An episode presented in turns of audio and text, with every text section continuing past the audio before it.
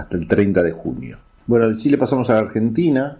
Una pequeña buena noticia para 1.200.000 trabajadores es que van a entrar unos mangos más al bolsillo en función de los cambios al impuesto a las ganancias para trabajadores en relación de dependencia, que va a comenzar a regir para salarios de junio, que se pagan el mes próximo, y para el medio aguinaldo. Ayer a la mañana se, estuvo, se firmó este asunto que saca del impuesto a las ganancias a una cantidad de trabajadores que habían sido incluidos en los últimos años. De esta forma, solo uno de cada diez trabajadores va a pagar el impuesto a los altos salarios.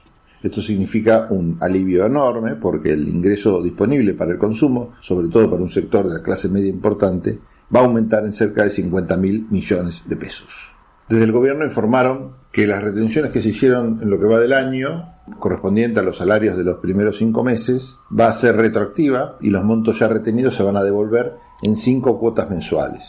En el recibo de sueldo se va a advertir que todos aquellos trabajadores que ganan hasta 150 mil pesos no van a tener retención en el impuesto a las ganancias y aquellos a los que se les haya retenido van a tener la devolución.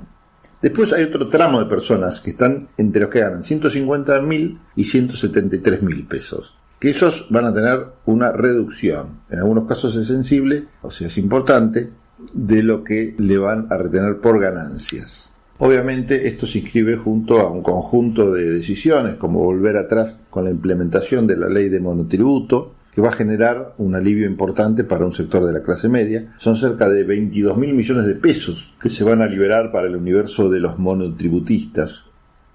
No somos de hablar de temas eh, policiales, pero la verdad que